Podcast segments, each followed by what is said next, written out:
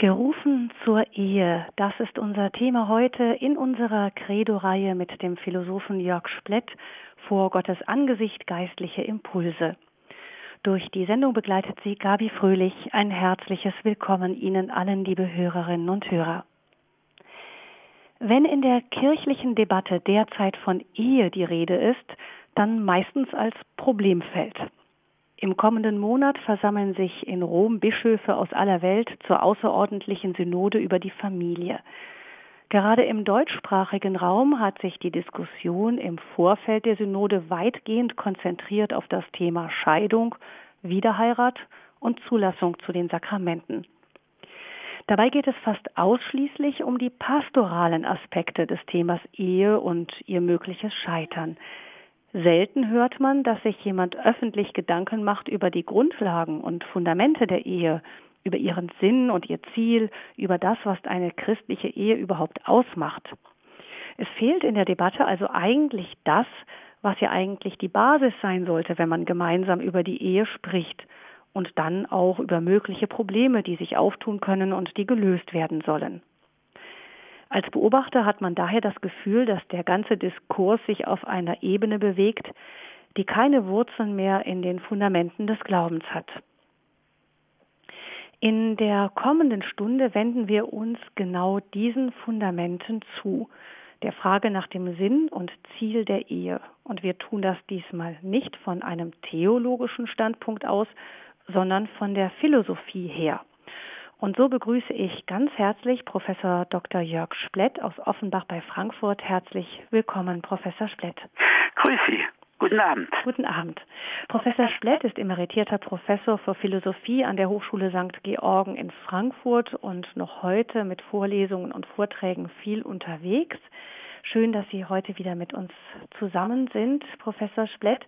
Es geht jetzt also um die Grundlagen der Ehe, gerufen zur Ehe, haben Sie den Titel genannt dieser Sendung. Ähm, es geht um das, was die christliche Ehe eigentlich ist. Und man kann bei der Gelegenheit vielleicht auch erwähnen, dass Sie selbst verheiratet sind.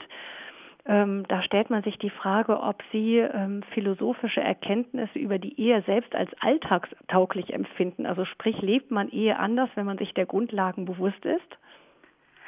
Ich ich weiß nicht, wie ich also leben würde, ohne Philosophie, Philosoph zu sein. Tatsächlich muss ich mir Dinge klar machen und das macht manches etwas schwieriger zusammen, aber ich finde, es macht zugleich auch noch mal tiefer und froher. Jedenfalls hat meine Frau mal auf so eine Frage, wie denn das sei, mit einem Philosophen verheiratet zu sein, nach dem äh, nach einer Pause, wo sie erstmal Luft geholt hat, gesagt, erstmal ist er ein Mensch und ein Mann. Das hat mich sehr gefreut. ähm, ja, wir stellen uns ja, Sie haben es, ähm, wir haben Ehe als Bild vor Augen, wenn wir es hören, jetzt auch. Ähm, wir stellen es uns instinktiv vor als eine feste Verbindung zwischen Mann und Frau. Das ist eigentlich das, was uns als erstes in den Sinn kommt, wenn wir über Ehe nachdenken. Selbst heute noch ist das wohl das Erste, was wir darüber denken. Hat diese Vorstellung von Ehe, wie wir sie im Abendland haben, eigentlich schon etwas mit dem Christentum zu tun? Mann und Frau und relativ fest? Ja, es äh, kommt tatsächlich sehr rasch darauf hin. Erstmal, ganz wie Sie sagen, geht es erstmal so los, dass man sagen kann, zum Beispiel aus einem alten Lexikon, dass in der Völkerkunde die Ehe als durch Sitte und Recht sanktionierte Lebens- und Sexualgemeinschaft von Mann und Frau ist, die durch öffentlich gebilligten Heiratsvollzug geschlossen wird. Am weitesten verbreitet sei die Einehe, hat es da geheißen. Nun ist das ja nicht ganz so. Tatsächlich ist aber auch in den äh, Kulturen, wo es Polygamie äh, gibt, in welcher Form auch immer, ob es jetzt mehrere Frauen oder mehrere, seltener mehrere Männer sind, der volle Hochzeitsritus wird eigentlich äh, immer nur einmal vollzogen in dieser Form, so dass auch man da wieder sagen kann, dass diese Idee von Monogamie in vielen Kulturen und Religionen fremd ist, aber es bleibt dabei, der volle Hochzeitsritus wird nur einmal äh, vollzogen. Vielleicht sollte man vorweg noch mal kurz was sagen zu, der, zu unserem Titel mit dem Beruf. Klassischerweise denkt man ja bei Berufung immer an die äh, an den Ruf Gottes ins Kloster oder zum Priestertum oder so etwas. Und wir verdanken das in Deutschland vor allen Dingen Luther, der diesen religiösen Begriff Berufung dann auch eingeführt hat für die normalen Beruf und die Lebensform sagt, eigentlich ist man dort überall von Gott äh, gerufen zu seinen Formen. Und was nun die Ehe angeht, muss man ja schon sagen, dass es da zwischendurch unter den Christen so diese merkwürdige Vorstellung gab, dass das eigentlich nur etwas fast so halb erlaubte Sünde ist und eigentlich nur äh, gar keinen Beruf gebraucht, sondern der Ruf kommt erst, wenn man in eine andere, in Verzicht darauf, in eine andere Lebensform geht. Und das hm, wollen wir heute Abend miteinander doch ein bisschen bedenken, dass das es wohl nicht trifft. Hm. Ich meine, das ist ja bis heute eigentlich so ein bisschen vielleicht immer noch latent da, dass man das Gefühl hat, als normaler Christ heiratet man eben und es sei denn, man wird herausgerufen aus dieser normalen Lebensform. Ich glaube auch, dass das immer noch so da ist und da legt mir dran, äh, das äh, zu ändern und äh, tatsächlich aufmerksam zu machen, dass jeder in eine bestimmte Lebensform oder auch in der Sorge für andere Menschen und dergleichen berufen ist und dass er deswegen hier auch verantwortlich ist, hineinkommt. Hm, es macht sicher auch einen Unterschied aus, ob man ähm, heiratet, deshalb, weil man ähm, ja einfach das Gefühl hat, das, das tut man, das ist jetzt der Richtige, mit dem verstehe ich mich, oder ob man das Gefühl hat, Gott ruft mich in diese Verbindung hinein. Aber kommen wir jetzt erstmal zu den ähm, Grundlagen, den biblischen Grundlagen auch. Was sagt uns denn die Bibel da zu dem Ganzen? Ich meine, Jesus zitiert ja dann ganz von Anfang an, geht er wieder zurück nochmal auf die, auf die Genesis, wo ihm gesagt wird, dass hier Gott dieses Miteinander stiftet und dass deswegen auch das gebunden bleiben soll und nicht aufgelöst werden soll. Also die Bibel kommt auch dort hinein. Aber fangen wir ruhig erstmal philosophisch an, dann vielleicht erstmal das noch in Gedächtnis zu rufen, dass wir heute schon in einer neuen, ja, jetzt heute nochmal neu, aber schon neuzeitlich in einer merkwürdigen Situation leben, in dem nämlich jahrhundertelang die Ehe nicht primär eine sexuelle Institution war, was wir in unserer so oversext äh, gewordenen Gesellschaft eigentlich so meinen, sondern dass äh, uns die Fachleute, auch Soziologen sagen, dass das ein naives Missverständnis der spätbürgerlichen europäischen Gesellschaft sei. Früher hat man, äh, war der Primat lag bei der äh, Familie und deswegen wurden ja auch die Ehen von den Familien geschlossen. Also das, wo wir uns heute so ereifern über die sogenannten Zwangsehen bei den äh, to, Türken, bei, bei den Muslimen überhaupt, auch bei uns dann, das war früher üblich, äh, dass nicht bloß bei Leuten, bei den Fürsten oder bei den Königen, sondern auch äh, bei den Bauern oder so ähnlich, dass äh, der Primat äh, war dabei eigentlich äh, die Familie, die hier bestimmt, wie etwas funktioniert und von dort her auch deren Probleme mit drin hat und das Paar war eingebettet in diese Großfamilie. Familie zunächst einmal. Und von dort her erklärt sich dann auch so diese traditionelle Vormundschaft der Familie über die Ehe und damit auch nochmal, weil die Familie dann diese patriarchale Struktur hatte mit dem Eheherren, hat sich dann das auch nochmal übertragen auf die Zweierbeziehung der äh, Geschichte. Das hat sich aber erst wirklich ganz allmählich äh, entwickelt dorthin. Zunächst mal war das also so ein Geschehen, die Familien gehen zusammen und auch das Paar ist dort eingebettet in diese Gesamtfamilie die da ist. Und dann äh, kommt so im 17., 18. Jahrhundert dieses Naturrechtsdenken, wo die Menschen nicht mehr nach dem Familienstand, sondern als Individuen betrachtet werden. Und dann versteht man die Ehe als Vertrag zweier freier Personen. Mhm. Das ist tatsächlich das, was ja auch heute noch so im Bewusstsein da ist und was auch in der Kirche, auch im, im, im Kirchenrecht äh, bis zum Zweiten Vatikanum eigentlich bestimmend war, zu sagen, das ist ein Vertrag. Da gibt es diese berühmte, berüchtigte Definition von Kant, der sagt, Ehe ist die Verbindung, ich lese es mal einfach vor, ich habe den Text hier vor mhm. mir, äh, die Verbindung zweier Personen verschiedenen Geschlechts zum lebenswierigen, wechselseitigen Besitz ihrer Geschlechtseigenschaften. Mhm. Ähm, da fragt man sich aber, Sie sagten davor, war es in die Familie stark eingebettet. Also ich höre daraus, ähm, das, was wir heute unter Ehe verstehen, hat eine, eine lange Entwicklung genommen überhaupt erst zu dem hin, was wir heute unter Ehe verstehen. Das ist gar nicht so wahnsinnig alt. Seit wann gilt denn Ehe überhaupt als Sakrament in der katholischen Kirche? Also als, als seit wann äh, wird das so gelehrt? Das ist auch äh, eben, das ist auch erst später also gekommen. Wir haben ja diese sieben Sakramente, die entwickeln sich so allmählich heraus und das wird auch erst später festgelegt und ist dann im Bewusstsein da weil eben tatsächlich die Familie im Vordergrund steht. Biblisch auch, nicht? Wenn Sie, man kann ja zum Beispiel an diese Sache denken mit dieser Leviratsforderung, wenn ein Mann stirbt, dann ist der jüngere Bruder verpflichtet, mit der Witwe nochmal ein Kind zu zeugen, wenn der bis äh, dorthin kein Kind hatte, damit für den das Fortleben gesichert ist. So ging das dort schon los. Und das bleibt zunächst mal auch noch so. Natürlich gibt es zugleich auch dieses Bild der Zweierheit, das sollte man auch nicht unterschlagen. Von Anfang an wird gesagt, es, Gott ist der Bräutigam des Volkes Israel. Und da hinein gehört ja auch das hohe Lied. Man fängt jetzt wieder an, es auch ein bisschen in dieser Weise zu lesen. Wir haben uns an sich angewöhnt, von Herder her zu sagen, das sind einfach profane Hochzeitsgesänge und auf irgendwelchen komischen Umwegen und Diskussionen ist das dann in die Bibel hineingekommen man stärker sieht, dass das wirklich fundamental ist und dass das Paulus ja dann auch übernimmt und sagt, auch die Ehe ist eben ein Geheimnis, weil sie äh, hinweist auf das Verhältnis von Christus und seiner Kirche, die eben seine Frau ist, seine Braut ist. Und dass man von dort her sich ja grundsätzlich fragen könnte, was ist überhaupt mit der Sexualität? Warum haben wir das überhaupt so entworfen, wenn man einen heute Biologen fragt, werden die meisten sagen, das ist halt zur Mischung der Gene gegen, den Fress, gegen die Fressfeinde. Wenn Sie etwas reflektiertere Biologen finden, dann geben die zu, wir wissen es eigentlich nicht, warum das verteilt sein muss auf zwei Personen. Im Pflanzenreich gibt es zweihäusige und einhäusige Pflanzen. Also es funktioniert auch so, dass das gemischt werden kann, ohne dass sich zwei Personen damit beschäftigen.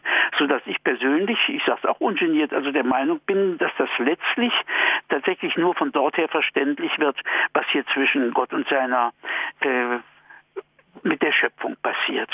Also dass dieses Gegenüber von Mann und Frau, männlich im Prinzip, weiblich im Prinzip, zeugendem, empfangenden und so weiter, dass das irgendwie in der Urordnung angelegt ist. Und deswegen äh, ein Blick darauf fällt ja schon, wenn man sieht, äh, wie eben in den Religionen die Hochzeit so ein großes Fest ist. In, in vielen äh, Kulturen wird es sieben Tage gefeiert. Die Juden sagen, weil das eben einfach die sieben Tage der Schöpfung sind, sind im Ganzen, aber dass das auch sonst verbreitet ist von dort her und dass eigentlich da immer der Gedanke drin steckt, die Hochzeit ist eine Hochzeit von Himmel und Erde. Hm. Kommen wir vielleicht noch mal zu diesem Unterschied, wie Ehe dann später sich entwickelte, als so als der, wo der Vertragsgedanke durchkam. Vielleicht können Sie es an einem Beispiel konkret machen. Was macht das denn für einen Unterschied für ein Paar aus, ob es eher in diesem Familienkontext eingebettete ähm, Verständnis von Ehe hat oder ob da dieses Zweier-Vertragsverhältnis dahinter steht. Was macht das für einen Unterschied? Eben, was macht den Unterschied, dass im ersten Fall die, die, äh, es nicht so an dem Gefühl und am Glück der hängt. Natürlich haben die Leute immer geträumt, dass äh, der Partner oder die Partnerin, jetzt je nachdem von welcher Seite man ausgeht, die jetzt die, auf die Familien sich einigen, äh, dass das zugleich jemand ist, den man selber mag und liebt gibt wo man das weiß dann und mitbekommt. Das war immer der, der Wunsch der Menschen. Man will eben irgendwo bei jemandem aufgehoben sein. Das sollte man gar nicht unterschlagen. Aber zugleich war das zurückgefahren. Die, äh, es war nicht so stark, das hat die Romantik dann gebracht, so stark besetzt mit dem Gefühl, wie das heute bei uns ist, sondern zuerst erstmal war es also diese äh, ökonomischen und politischen und sonstigen Überlegungen, die zwischen den Familien spielen und von dort her wurden nicht bloß bei den Dynastien äh, die Familien geschlossen, die, die Ehen geschlossen. Dann kommt eben mit dem 17., 18. Jahrhundert dieses Naturrecht. Der Einzelne hat hier selber zu bestimmen und muss das selber machen und dann kriegt es diese Gestalt des äh, Vertrags, von dem wir gesprochen haben, wobei dann natürlich auch die Möglichkeit auftaucht, den äh, aufzulösen. Also die Entwicklung ist genau die, dass früher die Ehe von der Großfamilie getragen wurde, sodass auch wenn zwischen denen Spannungen waren, die sagten, jetzt reißt euch zusammen und habt euch nicht so. Man lebt hier nicht, um glücklich zu sein, sondern das Leben ist halt, wie es ist.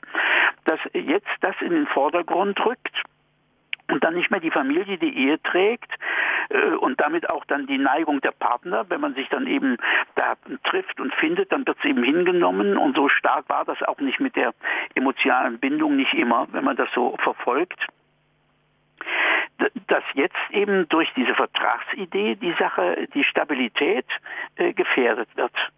Mhm. Weil sie jetzt so stark auf der persönlichen Neigung abhängt und die Frage ist, wie die durchhält.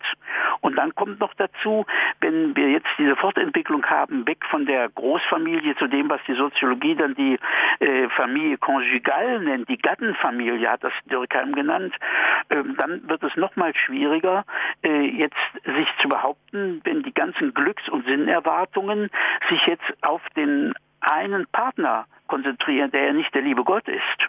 Mhm. Und deswegen eigentlich der Sache kaum gewachsen ist.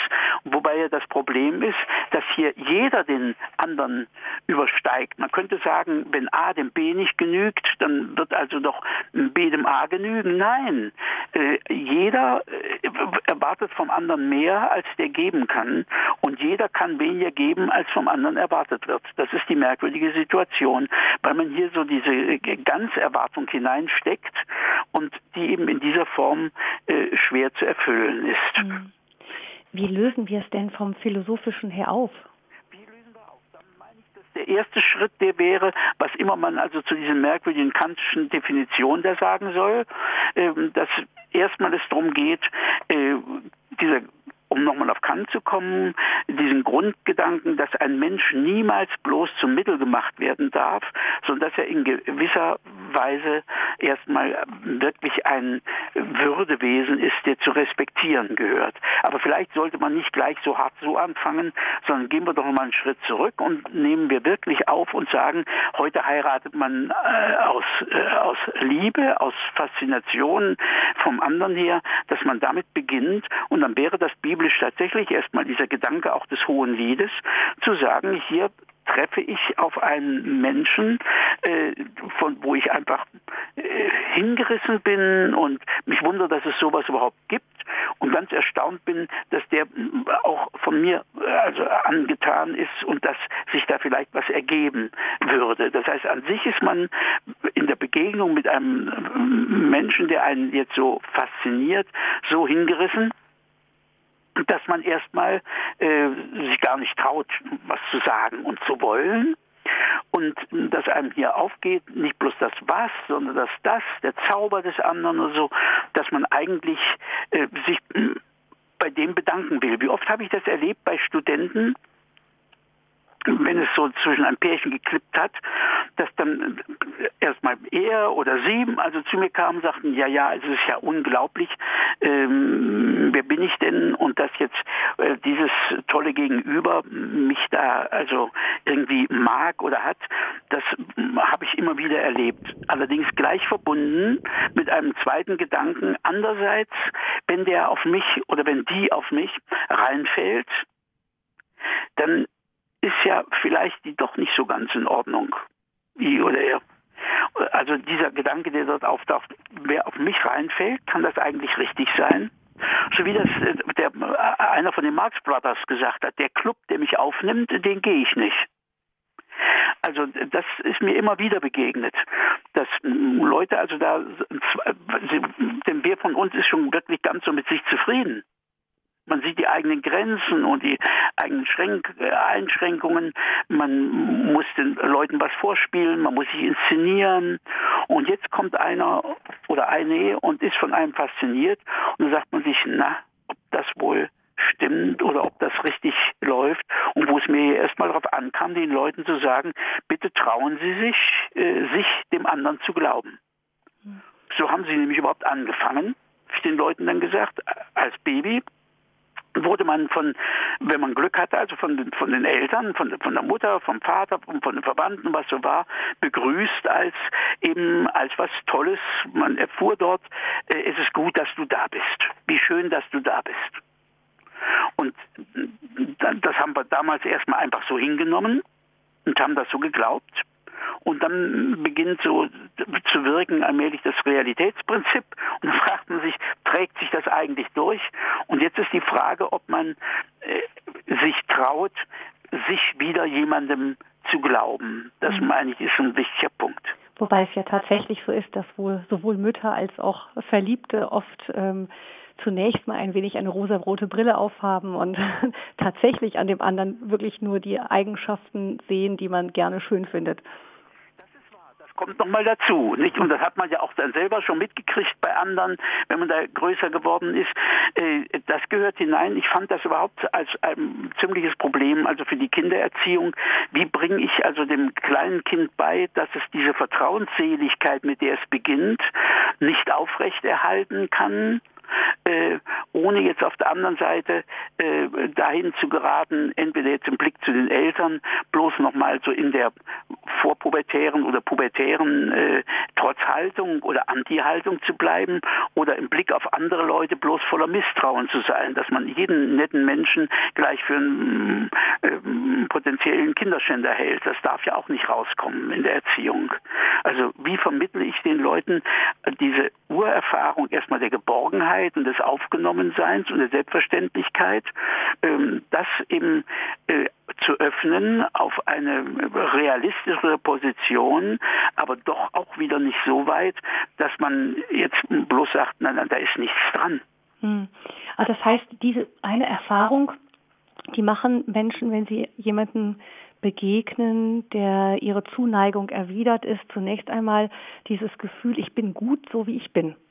So ist es. Ich bin gut und und ich das heißt äh, das bleibt ja schon immer deswegen ein bisschen stecken, meine ich, und ist deswegen gar nicht so schlimm, dass das so alleine bleibt, weil ich zunächst mal doch denke ich mehr fasziniert bin von von dem anderen Menschen und eher so das Gefühl habe, dass ich dem nicht genüge und nicht reiche, dass ich das eigentlich gar nicht so richtig verdiene. Also wenn man guckt, wenn man das hohe Lied eben zum Beispiel nimmt, wo dann davon die Rede ist, der andere ist ein Prinz oder der, äh, der Mann sagt das andere, also die Rose unter den Dornen oder so. Man ist einfach schlechterdings hingerissen. Denken Sie an so, wenn Sie nehmen diese Sache ja, das West Side Story. Nicht?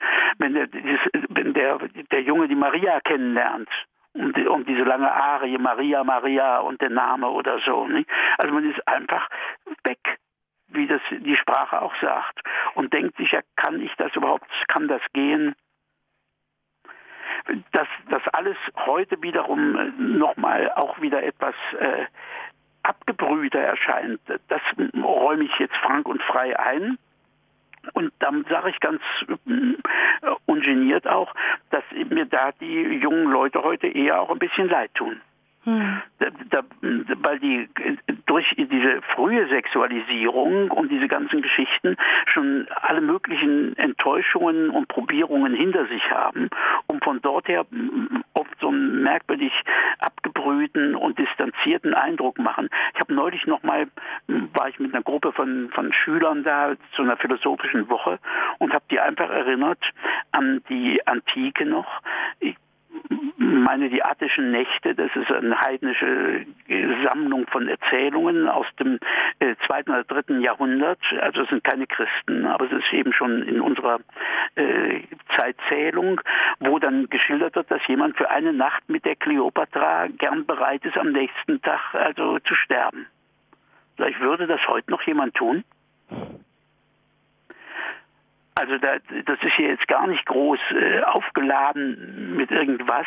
Oder wenn man guckt in den in den Märchen, also erstmal, wenn man schon ins alte, man kann ja ins alte Testament gucken, das ist gar kein Märchen. Also dass da der Jakob da für seine Reihe nach sieben Jahren nochmal sieben Jahre dient. Hm. um sie zu bekommen. Das muss man sich überlegen, was das heißt. Hm.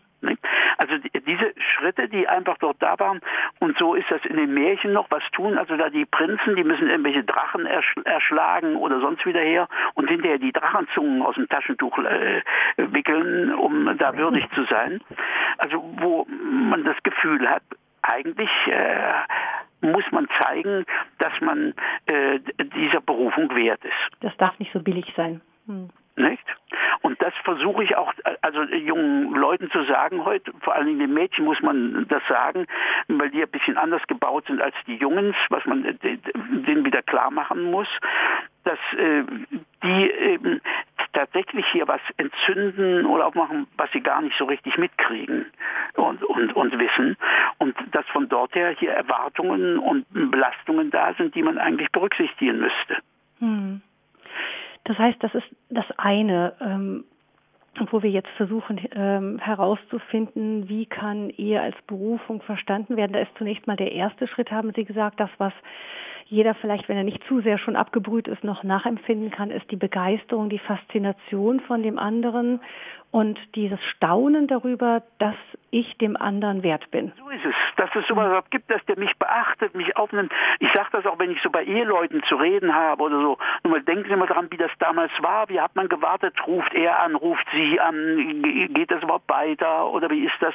So all die Geschichten? Oder ist man nicht einfach abgestrichen oder so ähnlich? Nicht?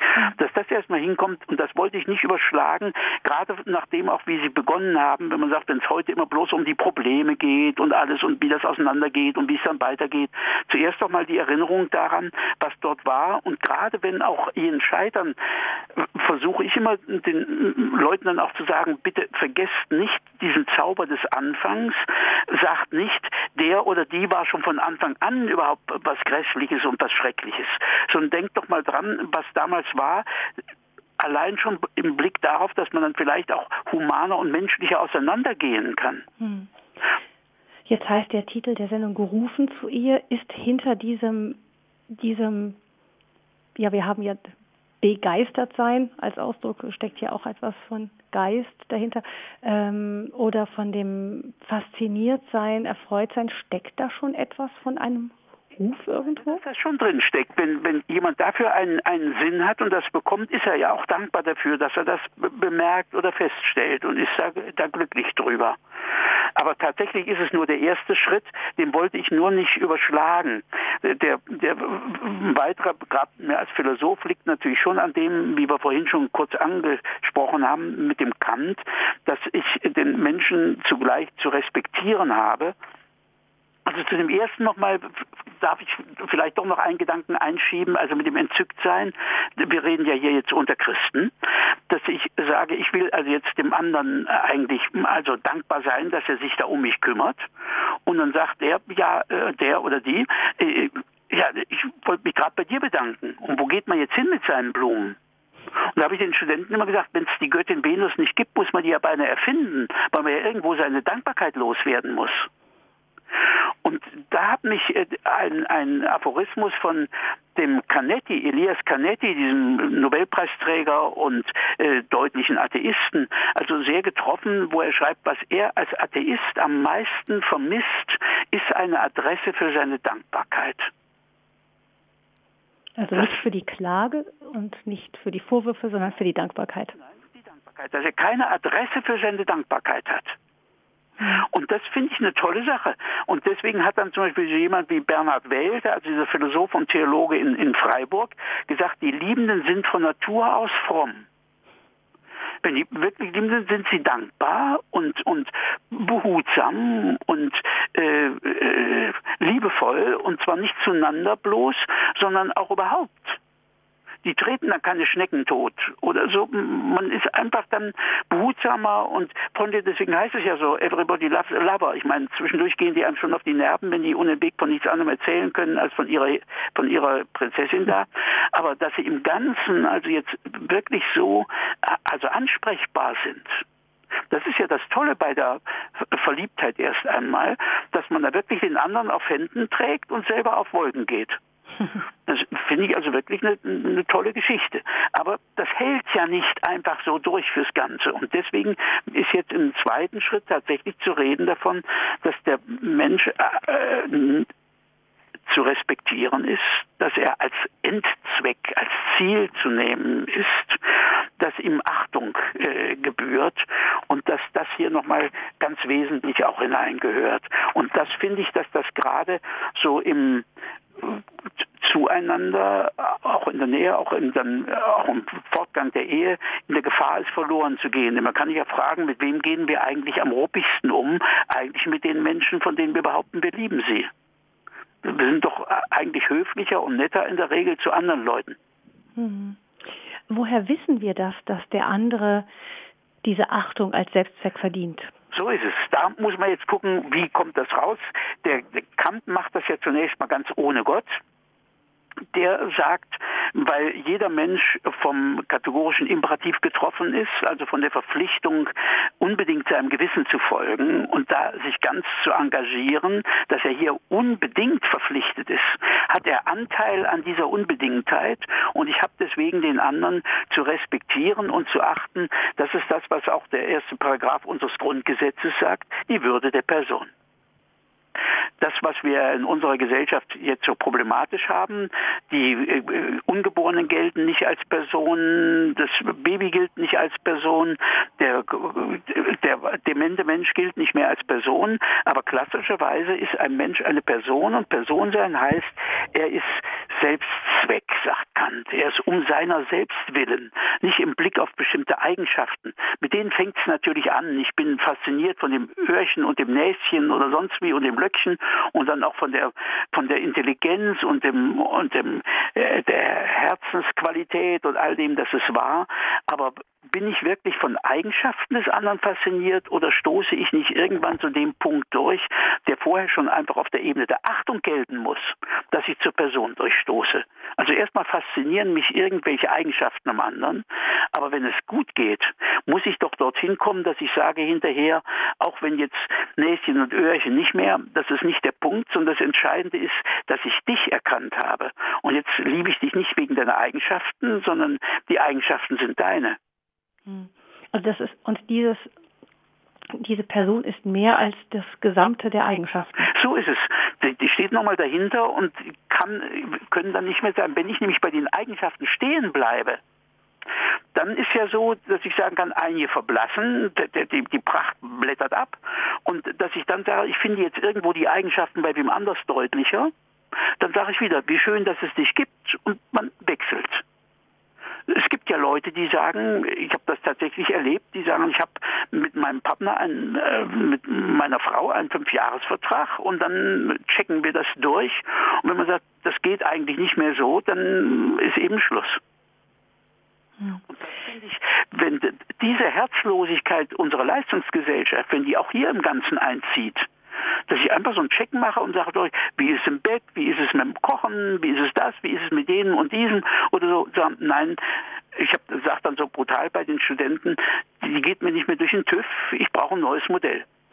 Darauf läuft es eigentlich hinaus. Mhm. Das habe ich mal erlebt von einem, einem Priesterfreund, äh, der sollte eine ökumenische Hochzeit feiern und der Kollege, der evangelische Kollege, das soll jetzt nichts gegen die evangelischen Seelsorger sagen, es war nur der Fall so, der sagte, er habe mit seiner Frau so einen Vertrag, worauf eben dann mein Freund auch gesagt hat, mit dem mache ich keine ökumenische Hochzeit. Mhm. Sie haben eben gesagt, Kant kommt zu diesem Selbstzweck ohne irgendwelchen religiösen Hintergedanken. Geht das ganz so? Ich meine, zunächst geht es, Kant führt dann tatsächlich, wenn wir einfach der Information halber das noch kurz anfügen, Kant sagt dann, wir Menschen sind tatsächlich dann nicht in der äh, Lage, wir sind zu schwach, um jetzt den kategorischen Imperativ zu erfüllen, wenn wir nicht zugleich hoffen können, dass auch jemand dafür sorgt, dass diese Moral, die mich bestimmt, auch in der Welt irgendwie durchgreift. Denn der Weltlauf kümmert sich ja nicht um Gut und Böse, weder beim Erdbeben noch beim Tsunami oder bei sonst was. Äh, wer kann hier äh, da irgendwie dafür sorgen, dass das irgendwann auch sich mal durchsetzt? Und, und da führt er dann Gott ein und sagt, ich brauche Gott als den äh, äh Adressaten meiner einer Hoffnung, dass das auch irgendwann zu was wird. Das ist für mich zu spät. Ich meine, man sollte dort einsetzen, woher kann überhaupt ein bedingt begrenzter Mensch behaupten, er verdiene unbedingt anerkannt zu werden. Wie soll das gehen? Normalerweise muss ich doch sagen, wenn etwas begrenzt und bedingt ist, kann ich es auch nur begrenzt und bedingt bejahen. Das andere wird ja, man könnte jetzt religiös sagen, Götzendienst. Und so klingt ja die Liebessprache auch erstmal. Du bist mein Leben, du bist die Sonne und ohne dich geht's nicht weiter oder was weiß ich. Ne? Dass man sagt, das ist doch Poesie, aber nicht Realität. Und jetzt wird es doch für eines gesagt, nämlich für die Achtung und den Respekt vorm anderen. Und da meine ich, dass äh, man sich tatsächlich jetzt fragen kann, wie kann ein bedingt begrenzter Mensch unbedingt anerkannt werden? Ich finde, die Frage sollte man stellen. Und wie sieht die Antwort aus? Ich sehe nur eine, dass ein solcher Mensch eben nicht in eigenem Recht da herumläuft oder einfach da ist oder sich das wünscht, sondern dass eine Instanz, die absolut ist, nicht ein einzelner Mensch, nicht eine Gruppe von Menschen, dass eine absolute Instanz sagt, diesen Menschen soll es geben, er soll sein. Dann ist hier ein unbedingtes Ja zu diesem Menschen gesprochen und dann kann ich dieses Ja mitsprechen. Denn wenn ich bloß dabei bleibe zu sagen, ich bin von dir so fasziniert und finde das so toll und fange hinterher an zu denken und sage, erlaubt rechtfertigt diese Faszination wirklich eine unbedingte Bejahung, weil der andere Mensch auch seine Grenzen und Schranken hat?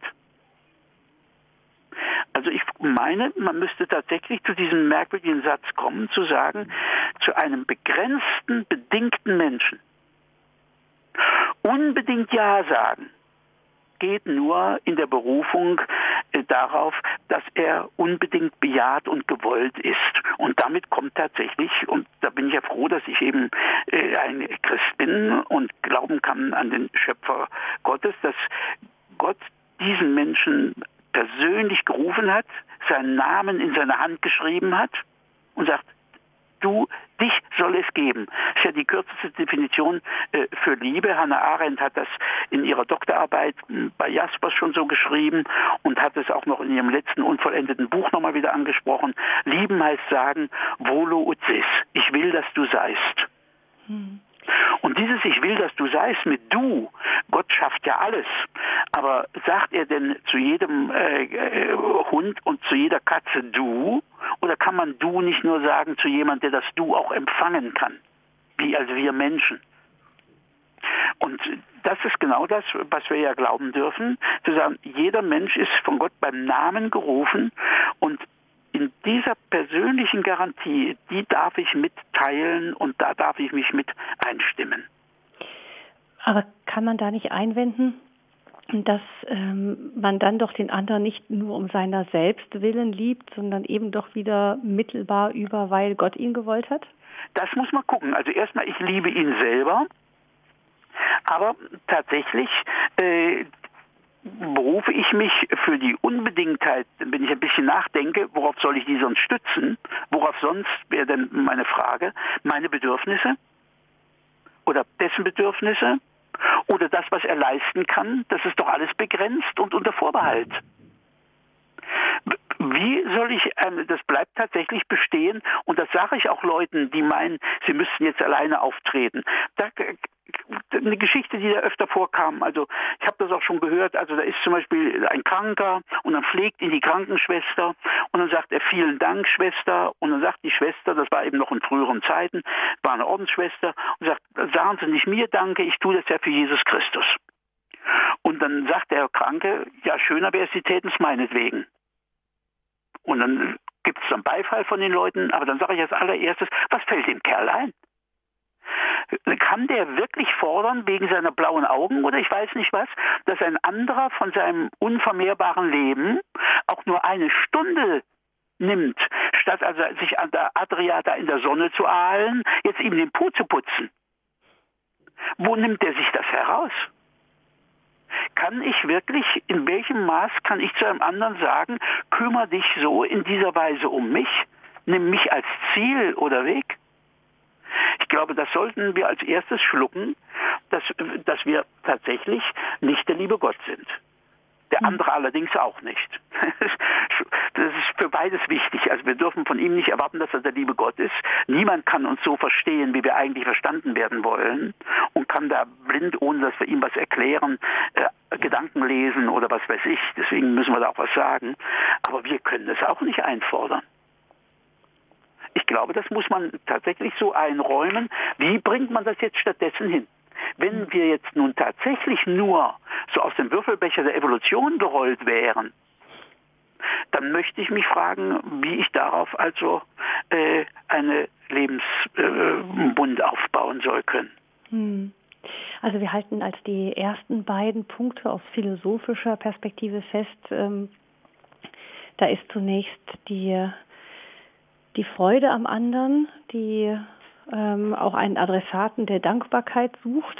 Und dann das Zweite ist, äh, wir können eigentlich als bedingte Menschen einem anderen bedingten Wesen nur ein unbedingtes Ja zu sprechen, wenn es von einem unbedingten Warte aus, also als Christen sagen wir von Gott her, ja. Und damit haben wir jetzt das Problem. Wie bringe ich jetzt, mhm. ich sage auch ganz offen, das war auch mein Problem, als ich mich verliebte und verlobte, wie bringe ich jetzt also mein Verhältnis zu Gott und das Verhältnis zum anderen äh, irgendwie zusammen?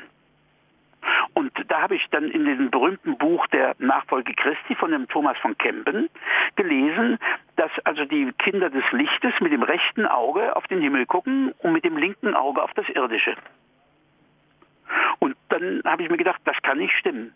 Weil beide Adressen wollen beide Augen. Was ist das für eine schielende Existenz? Da habe ich sogar bei Augustinus einen Beleg dafür gefunden, dass er sagt, wenn beide Augen offen stehen, kann das Rechte nicht auf etwas achten, worauf das Linke nicht merkt. Also da kann ich den einen großen Autor mit einem noch größeren sogar äh, hier ausnocken. Mhm. Und also das muss anders gehen. Wie geht das?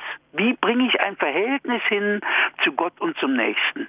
Und dann gucke ich also in die Tradition hinein und die Tradition sagt, im Mittelalter zum Beispiel auch der Thomas, die sagen, ich muss also eigentlich auf Gott hingehen und auf dem Weg dorthin so als Zwischenziel auch den anderen. Das Wort wird tatsächlich benutzt in der Scholastik, finis intermedius für den anderen. Und da gibt es eine ganz entlarvende Position, äh, die geht auf Augustinus zurück, bei Thomas von Aquin dann. Augustinus hat den Unterschied gemacht, dass ich äh, etwas als Ziel voll annehmen, das nennt er frui, genießen, wahrnehmen.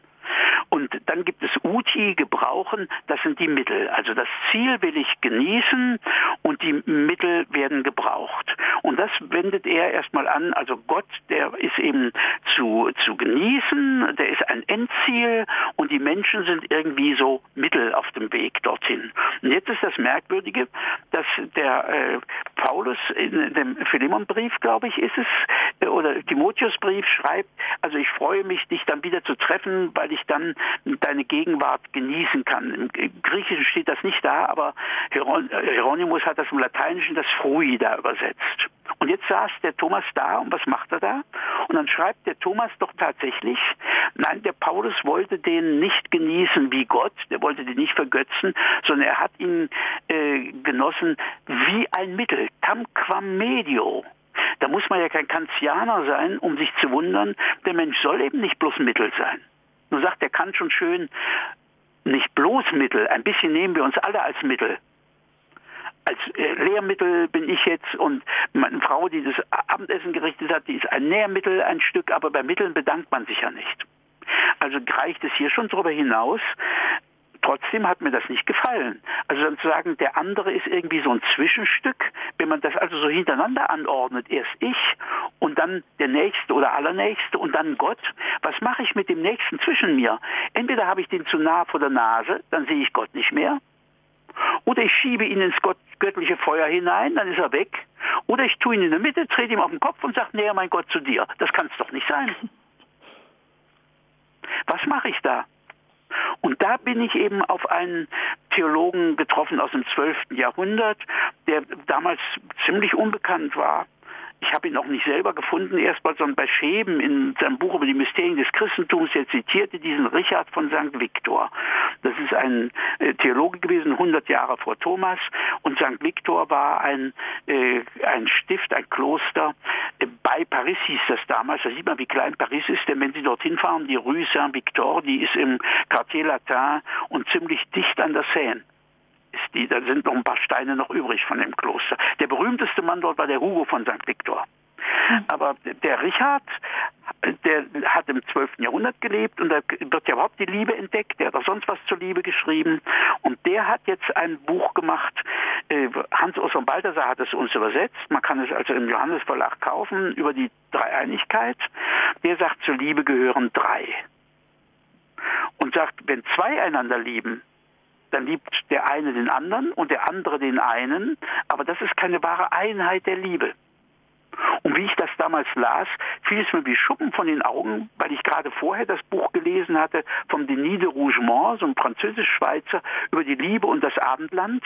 Der sagt, das Grundmodell abendländischer Liebestheorie ist Tristan und Isolde. Man rennt aufeinander zu und sich den Kopf ein. Und wer nicht dran stirbt, hat nicht geliebt. Das sei also das Modell. Und tatsächlich gibt es ja, oder kennen Sie einen, einen äh, großen oder auch nur kleineren äh, Eheroman von glücklicher Ehe in europäischer Literatur? Gibt es immer nur Ehebruchromane.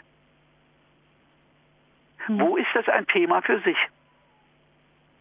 Das heißt, die, die Erkenntnis, die Sie daraus gewonnen haben, ist, ähm, zu sagen, wenn Liebe erst zu dritt wirklich Liebe ist, dann erklärt sich auch, warum das zu zweit so eigentlich gar nicht gehen kann. So ist es.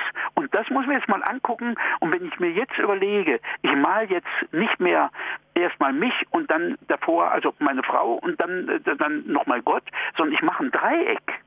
Dann sind unten, nehmen wir mal die unten Punkte, das ist dann ich und du, und dann nehmen wir mal mal an der Spitze Gott hin dann kann man sagen, dann begegnen sich ich und du erst einmal in dem, was wir bis jetzt besprochen haben, mit der Faszination vom anderen und sich treffen und ich und du, was der Buber so stark gemacht hat, mit dem Ich und Du. Ne? Mhm. Der Buber war so fasziniert von dem Du, dass er von der dritten Person, da hat er aber nur vom S geredet. Und als er dann hier in Frankfurt den äh, Rosenzweig kennengelernt hat, der hat zu ihm gesagt, hören Sie mal, das geht nicht. Äh, Sie können nicht hier also dem Du bloß ein S entgegenstellen. Gucken Sie sich mal in die Psalmen an. Die sind immer abwechselnd. Da heißt es immer Du Gott und dann wird von ihm in der dritten Person geredet. Und das hat der Buber dann auch irgendwie akzeptiert, sodass er ja in der Bibel übersetzend, in ihrer Übersetzung, Buber und Rosenzweig, und der mhm. Rosenzweig ist ja leider so früh gestorben, hat der Buber die Übersetzung dann alleine fortgeführt, übersetzte den unaussprechlichen Gottesnamen immer mit dem großgeschriebenen dritten, dritten ja. Person, also er, ihn, ihm, mhm. was der, der frühe Buber vom, vom Du nicht gemacht hat. Der hat nur gesagt du und es. Also dass ich wirklich das Er entdecke. Und so denke ich ja auch. Also zwei lieben sich und dann jetzt reden sie natürlich über den Dritten, aber solange sie nur über den Dritten reden oder den sogar eigentlich nur ausboten gegen den Dritten, dann bleibt es eigentlich bei diesem Zweierlei gegenüber und das ist unser normales Leben. Ich habe das immer besonders deutlich bei meinen kleineren Schwestern erlebt. Die, bei den Mädchenfreundschaften konnte man das so gut sehen. Entweder kamen die glücklich zurück äh, vom Schulweg mit ihrer Freundin oder sie kamen heulend, weil die Freundinnen sind immer drei und dann sind die beiden anderen gegangen und sie war nicht dabei. Also so dass man dieser Satz vom ausgeschlossenen Dritten, man wird eins gegen die Dritten, gegen die anderen. Mhm. Während hier sagt jetzt der Richard von St. Victor, das wahre Eins der Liebe ist erst dann, wenn die Liebe zweier im Brand der Liebe zum Dritten zusammenschlägt in eins, in unum conflatur, in ein, ein Feuer so dass das so geht. Und das finde ich doch jetzt nur eine tolle Sache. Also zu sagen, ich und du reden erstmal von Gott, aber gehen auch auf Gott zu. Oder ich und Gott rede mit Gott über den Menschen, den ich so liebe und gehe mit ihm auf Gott zu und mein Du geht mit Gott auf mich zu. Dann ist jeder irgendwie äh, mit einem anderen zusammen auf den dritten, sodass sie sich zu zweit kümmern können und sich auch austauschen können, ohne dass man da irgendwie indiskret wird. Man erzählt ja hier nichts einer Freundin, irgendwelche intimen Geschichten oder so, sondern es läuft so. Und zugleich ist jeder der Dritte, der sich freut, dass es zwischen den anderen stimmt. Also ich habe mich darum zu kümmern, dass es zwischen Gott und meiner Frau stimmt. Meine Frau hat sich darum zu kümmern, dass es zwischen mir und Gott stimmt. Und Gott kümmert sich, dass es bei uns stimmt. Hm. Jeder ist also der Dritte, der Freund des Bräutigams heißt das im Johannesevangelium, sagt der äh, Täufer. Ich bin der Freund des Bräutigams und Christus hat die Braut und ich freue mich. Also ich bin der Dritte und freue mich, dass es zwischen den anderen stimmt und zugleich, da bricht jetzt das Bild, hat jeder seine Hochzeit. Also mit Gott zusammen kümmere ich mich um meine Frau, meine Frau mit Gott kümmert sich um mich. Das ist doch eine tolle Sache so. Mhm. Das dieses Dreierbild äh, als Christen fällt einem natürlich da sofort die Dreifaltigkeit auch ein. Hat das was damit zu tun? Deswegen, äh, nicht umsonst hat er ja dieses Buch über die Dreifaltigkeit geschrieben, äh, der, der Richard, um das zu machen. Ich bin so glücklich, dass ich eben jetzt kein Jude und kein Muslim bin, sondern tatsächlich glauben darf an die Dreieinigkeit und dass Gott eben selbst auch dieses volle Wir ist. Und dass er nicht, was man, habe ich auch schon in Predigten gehört, uns schaffen musste, damit er glücklich sein kann sondern der ist zu dritt völlig zufrieden und glücklich. Und warum schafft er uns dann? Das kann man bei, äh, bei dem Dunscotus dann lesen und der beruft sie auf Richard. Er sagt, Gott schafft uns, weil er Mitliebende will. Ähm, sie haben das jetzt äh, schön dargestellt, dass die, also, dass die Dreierbeziehung Mann, Frau, Gott dann erst die wirkliche Liebesflamme wird. Ähm, das ist ja wirklich so ein, so ein Zusammenspiel immer von mehreren Kräften. Das steht ja auch gar nicht, ist ja gar nicht starr. Man hat das Gefühl, das Ganze ist ständig in Bewegung, viel mehr als wenn es nur zwei wären. Jetzt frage ich mich, wie ist das bei zum Beispiel bei denjenigen, die dann nun tatsächlich eine Berufung zur Ehelosigkeit haben, Priester, Ordensleute, wie kommen die dann in diesen Dreiergenuss? Verzeihung, darf ich mal gerade dazwischen reden? Mhm. Ich verstehe Sie kaum. Ach ja. Ähm, die, ich fragte mich gerade. wieder gut, ja. Ja, ich fragte mich gerade, wie die ähm, wenn das in der in der Ehe eben dieses Dreierspiel, ja. dieses, das ist ja etwas sehr Dynamisches, auch viel viel bewegter als eine reine Zweierbeziehung, die da dagegen fast starr wirkt. Mhm. Ähm, wie sieht das aus jetzt dann bei denjenigen, die nun dann vielleicht wirklich eine Berufung zur Ehelosigkeit haben als Priester und Ordensleute? Wie kommen sie denn in dieses Dreierspiel hinein? Eben, das ist für mich auch ein zweiter Punkt und da habe ich äh, auch immer also wirklich gute Bestätigungen bekommen von Ordensleuten, dass ich sage, dieses Dreispiel wird in, ich habe so gesagt, in drei in zwei Grundtonarten gelebt. Beim einen heißt das Lebensthema mit dem anderen auf Gott zugehen. Bei den anderen heißt das Lebensthema mit Gott auf die Menschen zugehen. Also jeder hat das ganze Dreieck. Es geht nicht so, wie man manchmal gehört hat, der, der Verheiratete hat dann also einen Partner und Gott und der andere hat also nur Gott. Nein, jeder lebt dieses ganze Dreieck im Vordergrund für den Verheirateten, behaupte ich, steht dieses Lebensthema mit dem Partner zusammen auf Gott zugehen. Und für den äh, jetzt Berufenen den anderen Weg zu gehen, da heißt das Lebensthema mit Gott auf die Menschen zugehen. Das erklärt mir auch, dass dann äh, die Seelsorger, zum Beispiel auch der, die Päpste, so, dann in erster Linie für die Menschen da sind, was mich als Philosoph ein bisschen wundert, weil ich sage, zuerst hat man für Gott da zu sein, aber die kommen eben mit Gott auf die Menschen zu. Deswegen schreibt dann eben Johannes Paul II. seine erste Enzyklika Redemptor Hominis hm. oder so. Ne? Während ich sage, ich gehe erstmal mit den Menschen auf Gott zu, geht jetzt der, der Zölibatär, der Seelsorger mit Gott auf die Menschen zu. Der muss auch, der braucht auch Freunde, um zu leben. Das ist wahr, aber der eigentliche Punkt ist nicht besetzt an der Stelle. Sodass man sagen kann, jeder hat hier so ein Dreieck, aber dieses Dreieck ist an einer Stelle offen.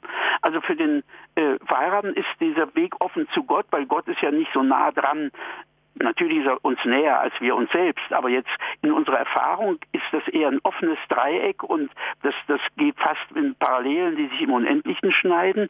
Und so bleibt für den Zölibatär Punkt, der Punkt des Du besetzt. Der hat nicht einen Menschen, bei dem er so Heimat sein kann und Heimat schenken kann, wie wir Verheirateten. Hm. Und in diesem Offensein, nur so kann ein Triangel klingen.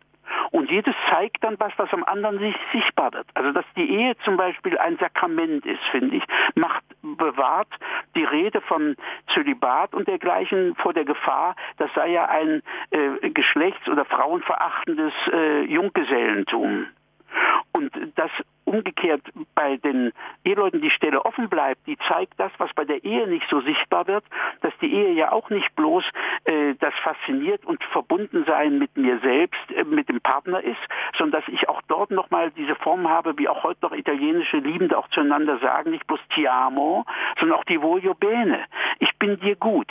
Also dass diese Form, dass ich mit Gott auf den anderen zugehe, das wird nach außen nicht so sichtbar, das wird sichtbarer in der zölibatären Lebensform. Mhm. Und bei uns wird wieder sichtbar, weil es ein Sakrament ist, dass, dass, dass wir da nicht abgewertet werden gegenüber manchem, was wir so in der Vergangenheit hatten. Ja. Ne? sondern dass das wirklich eine Berufung ist dazu, weil es ein eigener Weg und eine eigene, von der Hauskirche gesprochen, ne? dass wir das hier verwirklichen und tun. Und das wird ja sichtbar, wovon wir noch nicht geredet haben, dass wenn jetzt ich und du in der Liebe zu Gott eins werden, dann kann ihnen nun Gott das Kind schicken als viertes und dann baut sich ein neues Dreieck auf. Oben Gott, an der einen Ecke nicht einfach bloß ich, sondern wir beide und dann das Kind. Das heißt, da beginnt dann diese Liebe fruchtbar zu werden. So ist es die gehört da mit hinein. Und weil ich erstmal schon gelernt habe, den Partner mit Gott zu teilen und ihn nicht so als einsamen Zecher einfach in mich hineinzugießen, sondern ihn mit Gott zu teilen und die Eifersucht auf Gott zu bewältigen, der natürlich den Partner besser liebt und besser kennt als ich. So kann man dann eben auch jetzt den nächsten Schritt tun und kann dann jetzt, wenn dann eben jetzt das Kind geboren wird, muss man jetzt nicht sagen, ja um Himmels Willen, was ist jetzt mit meiner Frau los, dass die jetzt erstmal ganz erfüllt ist von einer anderen Wirklichkeit, sondern das hat man einfach schon eingeübt, dieses Grundmuster. Wir sind also nicht vorher zwei Hälften, die zusammenpappen und da passt dann gar kein Kind dazwischen, und das ist dann der Erstkindsschock oder der Einkindschock. Sondern es ist wirklich so, dass ich gelernt habe, mit dem anderen mich um jemanden zu kümmern. Und das kann ich jetzt hier genauso ausüben. Mit dem, mit dem Partner auf das Kind Mhm. So, weil wir einfach zusammengehören dann. Und wir sollen ja auch Liebesleute bleiben. Ich finde das äh, gar nicht so gut, wenn man, manchmal trifft man äh, Eltern, die sagen zueinander bloß noch Papa und Mama oder mhm. Vater und Mutter. Wo ich sage, nein, die sind Liebesleute. Und das sollen die Kinder schlucken. Das heißt, da ist es schon wichtig, sich eben diese die Grundlagen, auch diese Grunddynamik immer wieder auch in Erinnerung zu rufen, um da selber nicht von entweder von der einen Seite von von Backbord oder Steuerbord vom Schiff zu fallen. Weil da ja oft die Gefahr ist, gerade in so einem ähm, bewegten Familienleben, dass da so manches einfach nicht mehr im, in, in den Blick kommt, wirklich.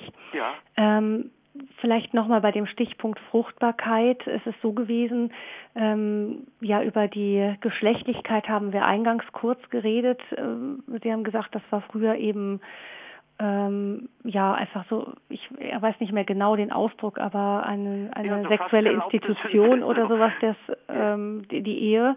Mhm. Ähm, genau, es ist ja auch lange Zeit in der Kirche so gewesen, dass man im Endeffekt den Geschlechtsverkehr der Eheleute eigentlich nur ähm, ich weiß nicht, manchmal hat man den Eindruck fast ein bisschen zähneknirschend toleriert hat bei Kinderwunsch, aber vielleicht auch gesagt hat, gut geheißen hat bei Kinderwunsch ansonsten nicht. So ist es.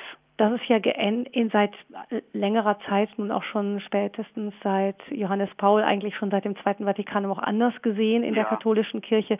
Ähm, was, welche Rolle hat der Geschlechtsverkehr? Der ist ja eigentlich ähm, ehestiftend auch. Man sagt ja auch, eine Ehe ist nur dann gültig, voll, äh, wenn sie, wenn sie dann auch auf dieser Ebene vollzogen ist. So ist es. Es ist einfach die Gemeinsamkeit zweier.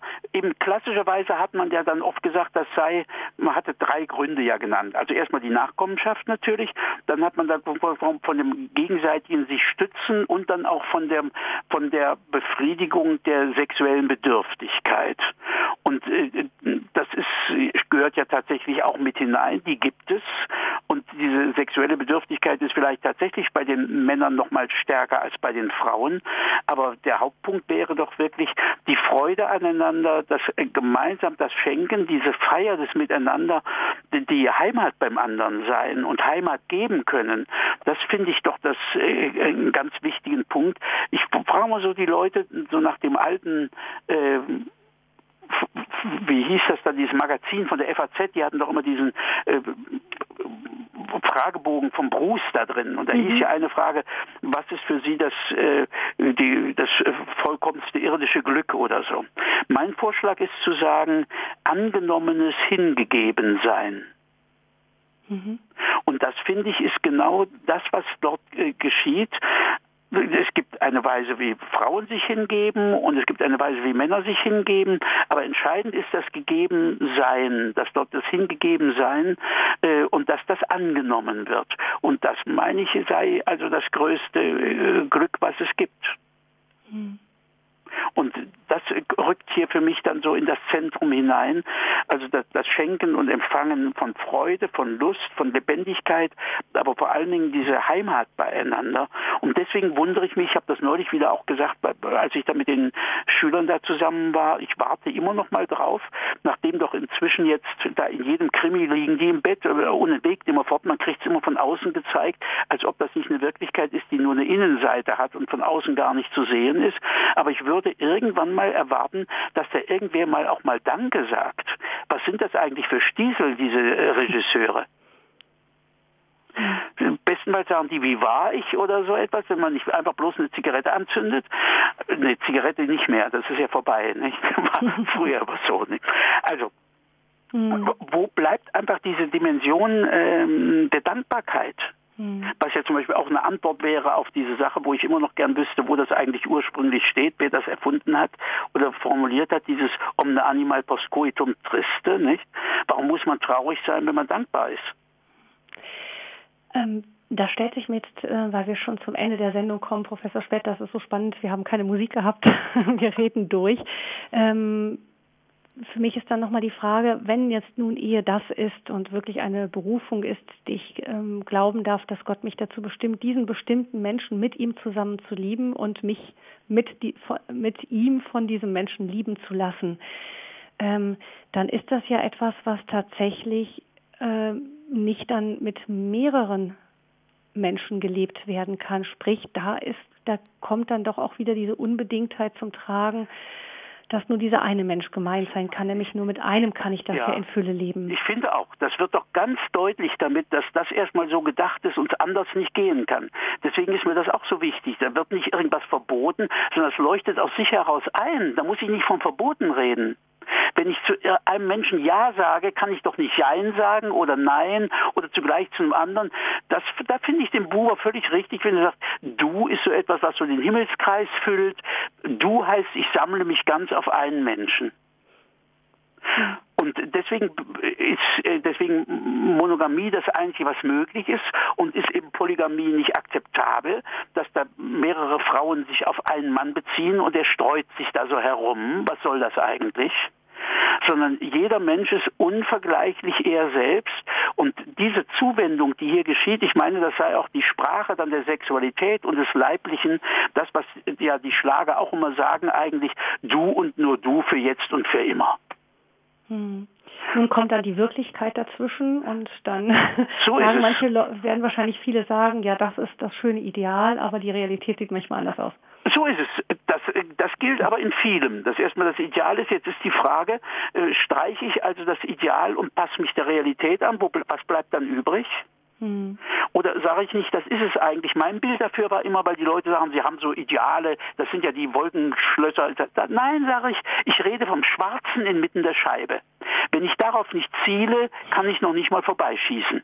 Hm. Klingt zwar äh, blöd, ist aber wahr. Also, und außerdem steckt dann natürlich auch nochmal drin, deswegen liebe ich das Bild so, dass es gar nicht so einfach ist, ins Schwarze zu treffen. Aber wenn ich da nicht drauf ziele, was soll's überhaupt? Ich kann doch nicht in die Gegend schießen. Ich habe immer gesagt, das ist die Gefahr bei den Kölnern und bei den Wienern. Die schießen in die Gegend und malen hinterher die Kringel drumherum um den Einschuss. ne? Sondern das geht nicht, sondern ich muss wenigstens die Idee haben, auf das Schwarze inmitten der Scheibe zu zielen. Mhm. Und das zu probieren, vielleicht geht es ja noch besser, man muss sich auch miteinander helfen, man muss sich auch, man muss wissen um seine Grenzen, man muss um Vergebung bitten. Deswegen, das fand ich ja so toll, wie der Papst ja gesagt hat, eigentlich gehören zur Ehe drei Wörter, bitte, danke und verzeih. Mhm. Ja, man muss das Ziel vor Augen haben, um es überhaupt auch treffen zu wollen so und so um überhaupt eine Chance zu ja. haben, dahin zu kommen. Und vielleicht wird es in vielen, vielen Fällen besser gehen, wenn man dieses Ziel vor Augen hätte. Ich danke Ihnen ganz herzlich, Professor Splett, für diese spannende Stunde Philosophie über die Berufung zur Ehe. Ähm, herzlichen Dank dafür, dass wir gerade in dieser Debatte, die so um die Familiensynode herum ähm, ja plätschert manchmal oder auch äh, sehr hohe Wellen schlägt, dass wir da einfach nochmal wirklich auf die Grundlagen schauen konnten, was ist Ehe eigentlich, was ist sie von Gott her eben eigentlich ein mit hineingenommen sein in die Dreierbeziehung, in diese Dynamik der Liebe Gottes selbst. Vielen herzlichen Dank, Professor Splett. Ich danke Ihnen. Das war wirklich ein sehr schönes und gutes Gespräch miteinander. Danke. Dankeschön. Ich danke auch Ihnen, liebe Hörerinnen und Hörer, für Ihr geduldiges Zuhören heute Abend. Das ist ja nicht ganz leicht, manchmal, wenn man nicht so geübt ist. Das geht mir genauso. Äh, also mit diesen strengen philosophischen Gedankengängen sich vorzutasten zu dem Kern eines Themas wenn es Ihnen gefallen hat oder wenn Sie vielleicht auch glauben, dass Sie diese Sendung verschenken möchten, vielleicht auch als Hochzeitsgeschenk, als Vorbereitung auf eine Ehe, dann können Sie beim CD-Dienst von Radio Horeb anrufen und eine CD, einen Mitschnitt von dieser Sendung bestellen unter der Nummer des CD-Dienstes 08328 921 120. Noch einmal natürlich dann erst wieder ab Montag früh 08328 921 120. 20 oder Sie schreiben eine E-Mail an cd-dienst.radiohoreb.de. Ich danke Ihnen allen ganz herzlich fürs Zuhören, wünsche Ihnen noch eine gesegnete Nacht. Ihre Gabi Fröhlich.